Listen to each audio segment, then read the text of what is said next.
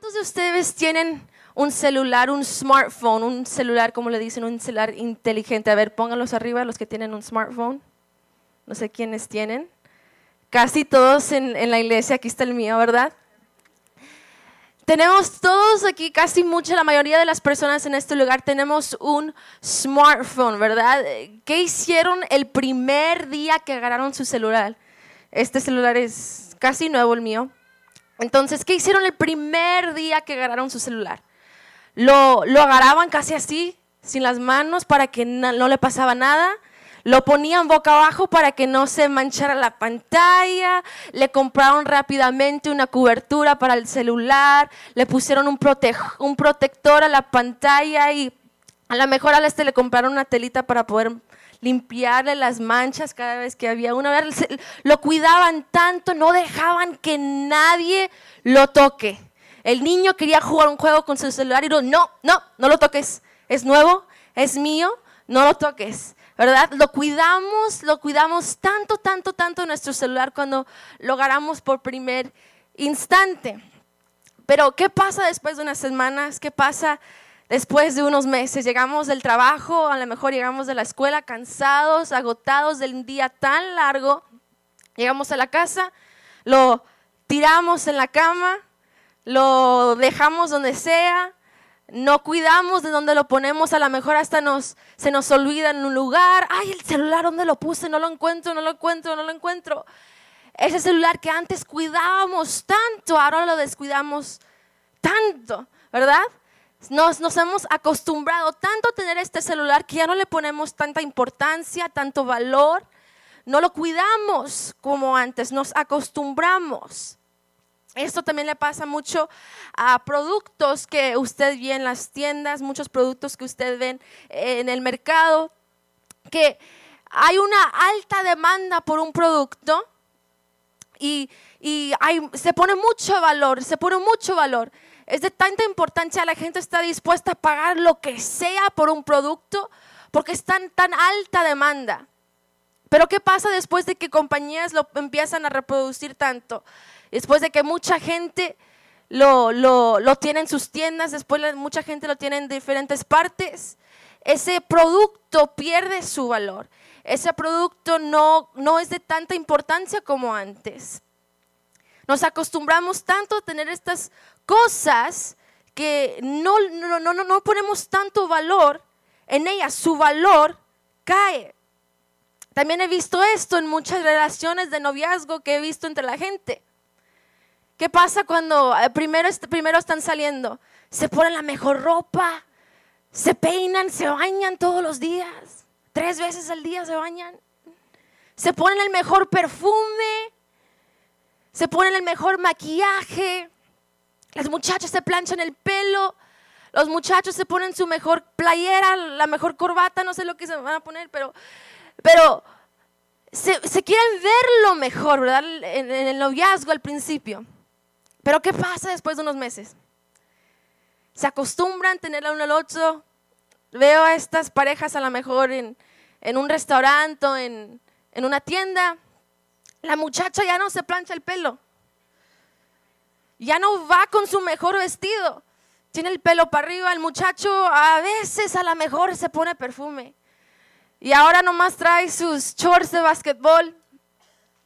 Pero se acostumbran a tener el uno al otro, se familiarizan tanto con el uno al otro que, que, que se olvidan de poner tanta importancia así como el principio de la relación. ¿Lo han visto? Amén. No soy la única, ¿verdad? Lo han visto. Y eso es lo que quiero hablar con ustedes en esta noche.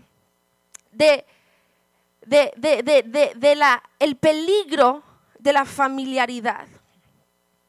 La familiaridad significa conociendo algo muy bien que de alguna manera u otra pierde la admiración, alguien pierde la admiración y respeto por ella.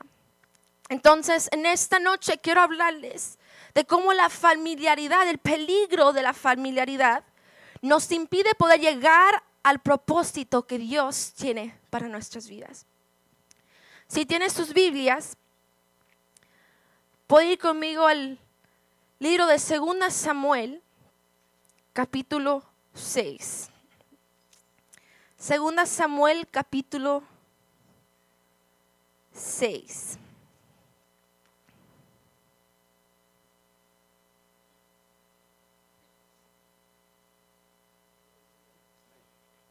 Amén. Para darles un poco de lo que está pasando en estos versículos, vamos a leer un poco de lo que está aquí en, el capítulo 6 de 2 Samuel.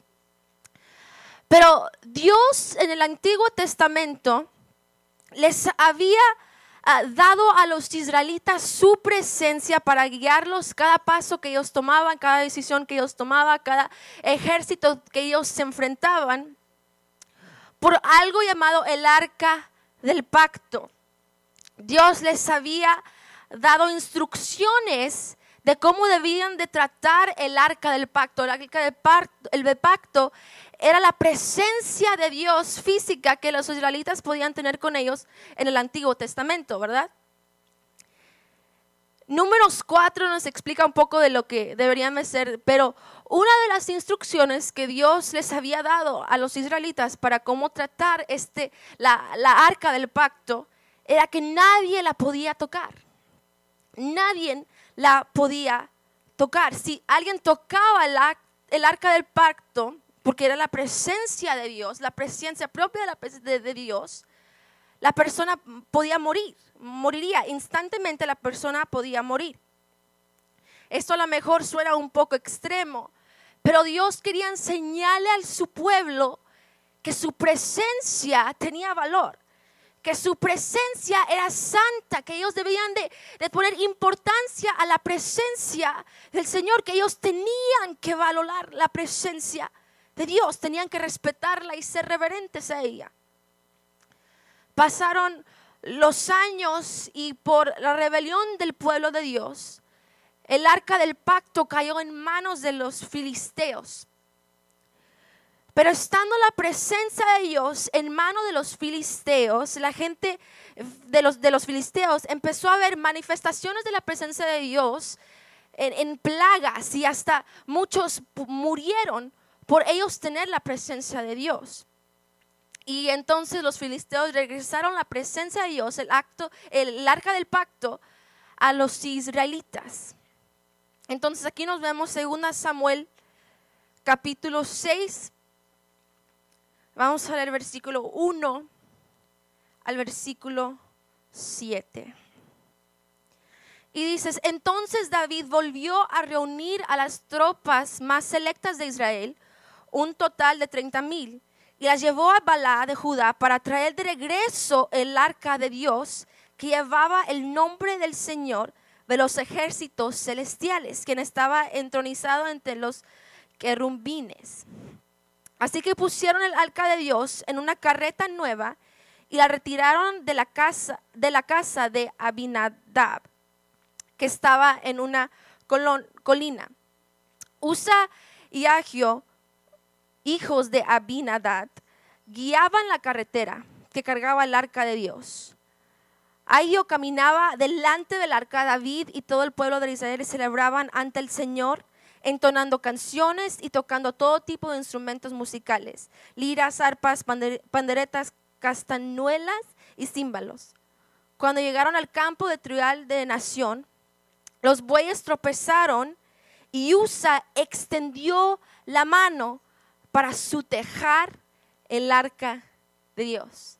Ahí vemos que Usa tocó el arca de Dios algo que Dios hace años, años, años en números 4 les había dicho nunca hacer. ¿Viste versículo 7? Entonces se encendió el enojo del Señor contra Usa y Dios lo hirió de muerte debido a lo que hizo. Así fue como Usa murió ahí mismo junto al arca de Dios. Aquí dice, según Samuel, que el arca fue puesto en la casa de Abinidad por 20 años. Y él tenía dos hijos, Agio y Usa. Sí, Usa se había acostumbrado tanto a tener la presencia de Dios en su casa que él la desvaloró. Él sabía la ley de Dios. Él sabía que cómo debía de tratar la presencia de Dios, cómo él debía de tratar el arca de Dios. Pero sin embargo, él decidió, ah, yo puedo tocarla y nada me va a pasar. Él dejó el respeto de Dios, ya no tenía reverencia a la presencia de Dios porque se había acostumbrado tanto a tener la presencia de Dios en su casa que tocó el arca del pacto. No le puso tanta importancia en poder tocarla, pero por la familiaridad dejó de respetarla. Si tú vas caminando por un, pasillo y ves un papel en el piso, a primera instancia sí lo vas a ver, el papel. Si pasas otra vez, a lo mejor sí lo ves una segunda vez. Pero si sigues pasando muchas y muchas veces por el papel que ves en el piso, después de un tiempo ya no lo vas a ver. Te vas a familiarizar con el papel estando ahí, te vas a acostumbrar que el papel está ahí, que no vas a ver no vas a poner tanta importancia en el papel que tú ves en el piso. Hermanos, algunos de nosotros como USA nos hemos acostumbrado tanto a tener la presencia de Dios. Si regresas, si, nos acostumbramos a venir a iglesia cada domingo, cada domingo, cantando las mismas canciones que ya no tienen un efecto en nuestros corazones. Nos acostumbramos tanto a venir a la iglesia, a escuchar a alguien hablar, nomás para entretenernos por unas cuantas horas. Después de un tiempo nos acostumbramos a tener la presencia de Dios con nosotros. El mensaje de la cruz ya no nos mueve como antes. Las canciones ya no nos mueven como antes. El altar se ha convertido en un lugar extraño para ti. Todo porque te has acostumbrado tanto, a lo mejor como usa, a tener la presencia de Dios en tu casa. ¿Por qué cree que mucha gente se aleja del Señor que ha crecido en el Evangelio? Desde chiquitos, de adultos, mucha gente se, se va. ¿Por qué? Se acostumbran tanto a tener la presencia de Dios que no la valoran. Se van a las cosas del mundo, a las adicciones, a los vicios. Todo por la familiaridad de la presencia de Dios. A lo mejor no has sentido la presencia de Dios en tu vida después de mucho tiempo. A lo mejor no has entrado en este altar en rodillas después de mucho tiempo. A lo mejor como usa te has familiarizado a tener la presencia de Dios que no le has puesto importancia, no la valoras, no la ves como antes, no la tratas como antes. Te has quedado en el mismo nivel que has estado el año pasado. Te has quedado con la misma presencia que tú sentiste a lo mejor en una, en una campaña hace un año. No has buscado la presencia de Dios, no has buscado de su gloria. Es tiempo de preguntarnos, ¿he dejado que la familiaridad impide mi crecer espiritual? La familiaridad bloquea que el mover del Espíritu pueda moverse en nuestra vida. Jesús también habla de esto en el Nuevo Testamento. Él había terminado de predicar y hacer muchos milagros entre mucha gente. Mucha gente fue bendecida, mucha gente fue eh, eh, sanada. Enseñó a multitudes, grandes multitudes, les dijo historias, parábolas. Les enseñó, muchos fueron, uh, creyeron en él. Y él quiso hacer lo mismo con la gente de su casa. Él dijo, estoy predicando aquí, ¿por qué no voy a mi casa, a mi pueblo donde yo crecí? Les, les doy de esa misma bendición que les he dado a esta gente, también a mi, a mi gente de mi pueblo. Vaya conmigo a Mateo capítulo 13.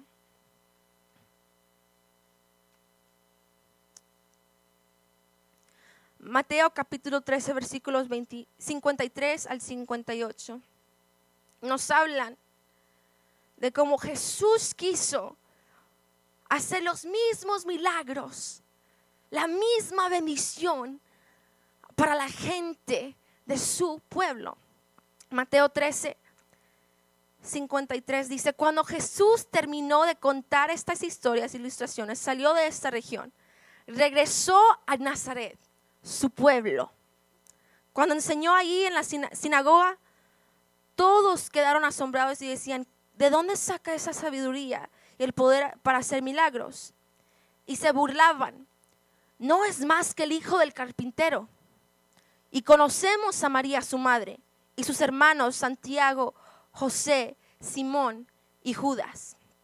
Todas sus hermanas viven aquí mismo entre nosotros. ¿Dónde aprendió tanto a hacer estas cosas? Se sentían profundamente ofendidos y se negaron a creer en él. Entonces Jesús les dijo, un profeta recibe honra en todas partes menos en su propio pueblo y entre su propia familia. Por lo tanto, hizo solamente unos pocos milagros ahí debido a la incredulidad de ellos. Jesús queriendo bendecir a su gente, su gente tan acostumbrada a tener a Jesús, su gente tan acostumbrada, conocían de su familia, conocían sus padres, conocían sus hermanos, conocían de Él, habían crecido con Él. Y no tenían fe para creer en Él. Y no recibieron el milagro que Jesús quería para sus vidas. La familiaridad en nuestras vidas bloquea los milagros de Dios. Hechos capítulo 3 también habla de un hombre paralítico. Un hombre que había sido paralítico por muchos, muchos años. Y él se sentaba enfrente del templo pidiendo limosna. Todos los días él estaba enfrente del templo pidiendo dinero, lo hacía por muchos años. Se había acostumbrado tanto con su situación física, se había acostumbrado tanto, tanto con su problema, con su condición, que ni buscaba una solución para su vida. No buscaba un milagro para su, su vida, para su estado físico. Se acostumbró tanto a vivir paralítico que todo lo que hacía es pedir dinero enfrente del templo. Teniendo la iglesia ahí, teniendo el templo y la presencia de Dios ahí, nunca entró para recibir su milagro. Se acostumbró tanto con su situación física que solo pedía dinero. Para él era solamente lo que necesitaba. No buscaba una solución. Cuando tú, cuando tú te familiarizas con tu problema, te olvidas que hay alguien que quiere solucionarlo. No tienes pasión para buscar una respuesta, te familiarizas tanto con tu tormenta, te familiarizas tanto con tu situación, que te olvidas que está ahí el problema. Te olvidas que necesitas una respuesta. Para llegar a otro nivel, tenemos que entender que donde estamos nosotros actualmente no es el nivel que Dios diseñó para estar nosotros por toda la vida. Hay que salir de la familiaridad. La gente no pudo recibir su milagro porque se acostumbraron tanto por su falta de fe. Habían escuchado de Jesús, habían visto lo que había hecho, vivían con Jesús. El hombre tenía la iglesia ahí al lado de él. Pero aún así, la, familiaridad bloqueó que estas personas podían recibir su milagro. No dejes que la familiaridad te impida recibir tu milagro. Dios quiere hacer cosas extraordinarias en tu vida. Dios tiene cosas nuevas por enseñarte. No dejes que la familiaridad te bloquee de recibir ese propósito, ese milagro que Dios tiene para tu vida. Ese nivel nuevo que Dios tiene para tu vida. Hay que salir de la familiaridad. Entonces, ¿cómo lidiamos con la familiaridad? Si va conmigo a Primera Crónicas, capítulo 13. Aquí vemos a otro hombre. Después de Usa, después de lo que había pasado con el arca, que Usa había tocado la arca se había muerto. Aquí vemos a otro hombre, pero no era como Usa. Era diferente. Primera de Crónicas, capítulo 13, versículos 13 y 14. Primera de Crónicas 13, 13 y 14. Dice, por lo tanto, David, no trasladando el arca a la ciudad de David, sino que la llevó a la casa de Obed Edom, de Gad. El arca de Dios permaneció en la casa de Obed Edom por tres meses. Y el Señor bendijo a los de la casa de Obed Edom y todo lo que él poseía. Aquí vivimos unas vidas diferentes de estos dos personajes, Usa y Obed Edom. Usa no valoró la presencia de Dios. Y al contrario, Obededón sabía cómo hacer un lugar en su casa para la presencia de Dios. Él amaba la presencia de Dios. Él sabía su importancia. Él sabía el valor que él tenía en su casa. Primeramente podemos ver que Obededón era un hombre de fe. Porque después de haber visto que Usa murió por tocar el arca, él todavía dejó que el arca entrara a su casa. Sabemos que la fe de Obededón pudo, pudo dejar que la bendición de Dios caía sobre su casa y sobre todo lo que él tenía. Y no solamente él no vio la arca como algo que tenía que estar en su casa, como Usa a mejor dijo, pues tiene que estar aquí. La pusieron aquí, eso tiene que estar aquí. Él no la vio de esa manera. Él hizo un lugar para la presencia de Dios. Él hizo un espacio para la presencia de Dios. Él la valoró tanto que él con brazos abiertos la recibió en su casa. Él sabía el poder de la presencia del Señor y la amaba. Y no nomás eso. La Biblia continúa en el capítulo 15, si van a, de Corintios. Primera de Corintios capítulo 15. Dice que después de que David sacó la, arca de la casa de Obededom, la movió y Obededom quiso moverse con la presencia de Dios. Y él se convirtió en un guardia para el arca. Él deseaba tanto la presencia de Dios en su vida. Él anhelaba tanto la presencia de Dios en su vida que fue dispuesto a físicamente moverse para que él se pueda quedar cerca de la presencia de Dios. Su deseo por una relación íntima con Dios no, no solamente estableció una relación para que él podía estar cerca del Señor, sino por las generaciones de venir, por sus hijos, sus nietos, sus bisnietos, porque él quiso estar cerca de la presencia del Señor. También pudieron disfrutar de esa intimidad las generaciones por venir. Él fue dispuesto a moverse donde quiera que la presencia de Dios él estaba, él creó un legado de fe, porque él sabía valorar, valorar la presencia del Señor en su vida. Ahora no nosotros tenemos que físicamente movernos para poder sentir la presencia de Dios. Nosotros no tenemos que físicamente ir a un lugar para sentir la presencia de Dios. Lo podemos sentir en cualquier parte que estemos.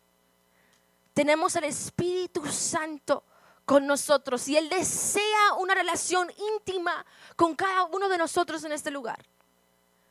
Él siempre está con nosotros y siempre nos busca. Pero lo buscamos nosotros a Él. Queremos más nosotros de Él. Él está ahí con brazos abiertos esperando que nosotros corramos a Él. Pero lo buscamos. O solamente lo dejamos en un rinconcito en nuestra casa, en un rinconcito en nuestro corazón. Lo guardamos. O en realidad vamos a valorar la presencia de Dios y poner la importancia que merece.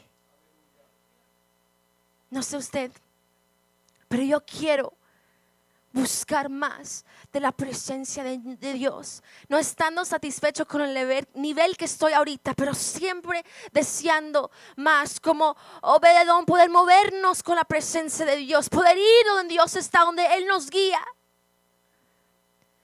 Todo por amor a la presencia del Señor. Apocalipsis 2, versículo 4 y 5, dice, pero tengo una queja en tu contra. No me amas a mí, ni se aman entre ustedes como al principio. Mira hasta dónde has caído vuélvete a mí y haz las obras que hacías al principio. Es tiempo, iglesia, de que nosotros regresemos a ese primer amor. A ese primer amor que sentíamos cuando primeramente nos convertíamos al Señor. Ese anhelo de cada día poder buscarlo más y más.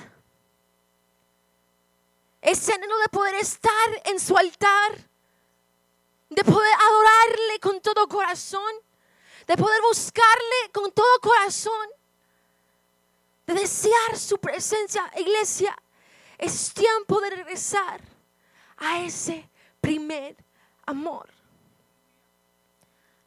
Hay que cultivar la presencia de Dios en nuestras vidas. Él se quiere mover entre nosotros, pero primero hay que salirnos de la familiaridad. Hay que regresar a nuestro primer amor. Él quiere hacer cosas nuevas. Él quiere hacer cosas aún más grandes que no hemos visto. La unción de Dios es tan común como el altar en tu vida.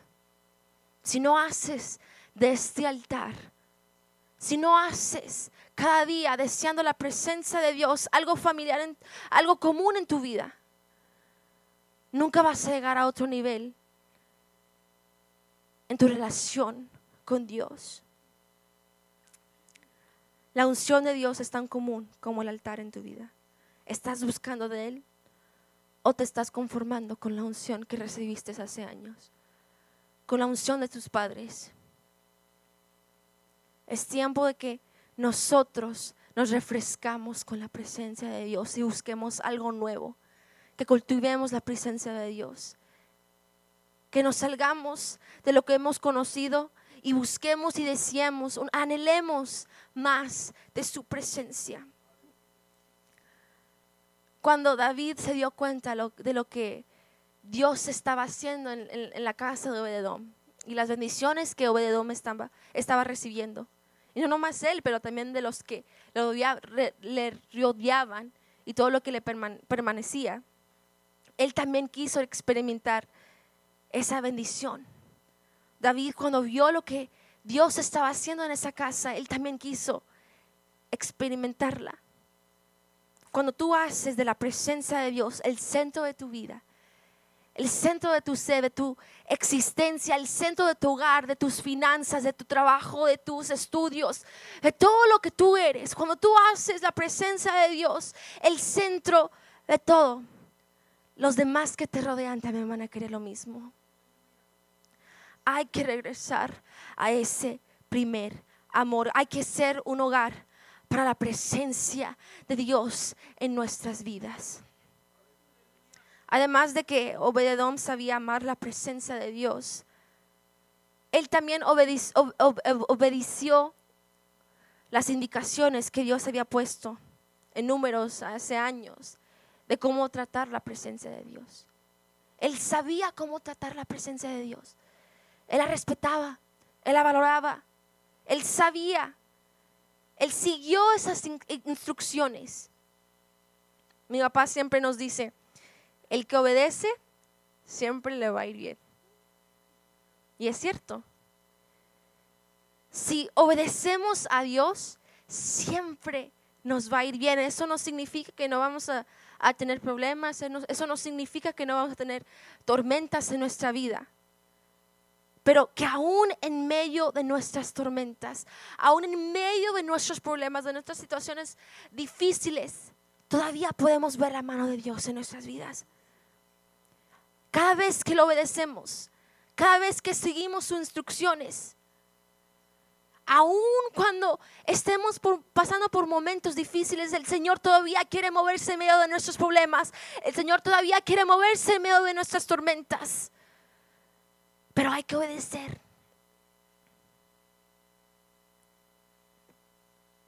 Pero ¿cómo podemos obedecer al Señor si no leemos sus instrucciones? Si no conocemos sus instrucciones. Si no abrimos nuestra Biblia, el manual que el Señor nos ha dado para poder vivir esta vida. ¿Cómo podemos obedecer al Señor si no conocemos de sus palabras, de su palabra? Hay que obedecerle y hay que acercarnos más y más a su presencia. No podemos estar satisfechos, iglesia, como estamos ahorita. Hay otro nivel aún más grande que el Señor nos quiere llevar. Hay cosas más grandes que el Señor nos quiere enseñar. Pero tenemos que estar dispuestos de salir de nuestra conformidad de salir de nuestra caja que siempre hemos conocido, e ir a estos lugares nuevos, y, ir a niveles nuevos, ir más profundo en la presencia de Dios, no quedarnos familiarizados, estancados con, lo que, con lo que sabemos ahorita. Hay que ir más profundo. Hay que desear siempre más, nunca satisfechos, pero siempre anhelando más de su presencia. A mí me encanta ir a la playa. Me encanta sentir la arena en mis deditos y, y el agua. Me encanta, me encanta la playa. Pero me asombra tanto, tanto en qué grande es el océano, en qué grande está el mar. Nunca podemos ver su fin. En la superficie del, mar podemos ver la playa, los animalitos que salen a veces, la agua azul cristalina, bueno, a lo mejor aquí no en la isla, pero en otras partes. pero podemos ver en la superficie, ¿verdad?, lo que tiene el océano. Pero si vamos más profundo al océano, podemos ver más animales, más peces, más criaturas que viven aún más profundo, más abajo, en el mar. Y lo que me asombra es que el mar es tan grande que todavía hay cosas que no hemos descubierto. Que todavía hay cosas que ni hemos conocido, que ni hemos visto. Es tan grande el mar, tan profundo el mar, que hay cosas que todavía no conocemos de él. Es igual con la presencia de Dios. El Señor quiere enseñarnos cosas nuevas. Su presencia es tan grande. Su presencia es tan profunda. No te quedes satisfecho con nomás estar en la superficie. Pero siempre queriendo más, siempre queriendo ir más profundo y encontrando cosas nuevas porque el Señor quiere llevarnos a niveles nuevos. No te conformes con la superficie. Hay que ir aún más profundo. Hay cosas más que descubrir. Hay cosas nuevas que el Señor nos tiene que enseñar, pero hay que buscar más de su presencia. Hay que salir de esos lugares familiares, de nuestra zona de confort. Como usa, no hay que familiarizarnos con la presencia de Dios en nuestras vidas. Pero siempre hay que anhelar más. Saber la importancia, la santidad de la presencia de Dios. Puede ponerse sobre sus pies. Ya estoy por terminar.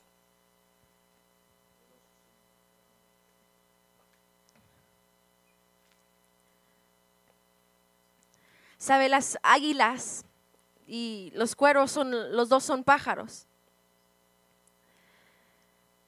Los cuervos nomás pueden volar hasta 300 pies. Pero las águilas pueden volar hasta los 10 mil pies. Tal vez estás conformado en solo volar hasta los 300. A lo mejor solo te has conformado en tener la presencia de Dios hasta aquí. Como los cuervos nomás volar hasta los 300 pies. No sé tú. Yo quiero volar aún más alto como la águila. Quiero volar hasta los 10 mil.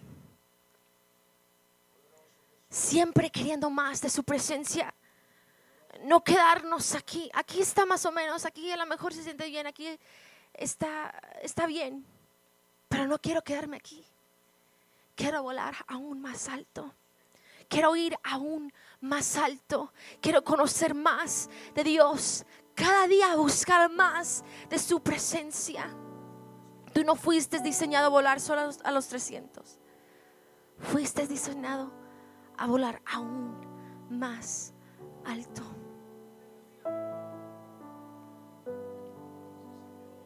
Hay que regresar a ese primer amor y hay que ir aún más alto a los lugares en donde Dios nos quiere, enseñar cosas nuevas, cosas frescas para nuestras vidas.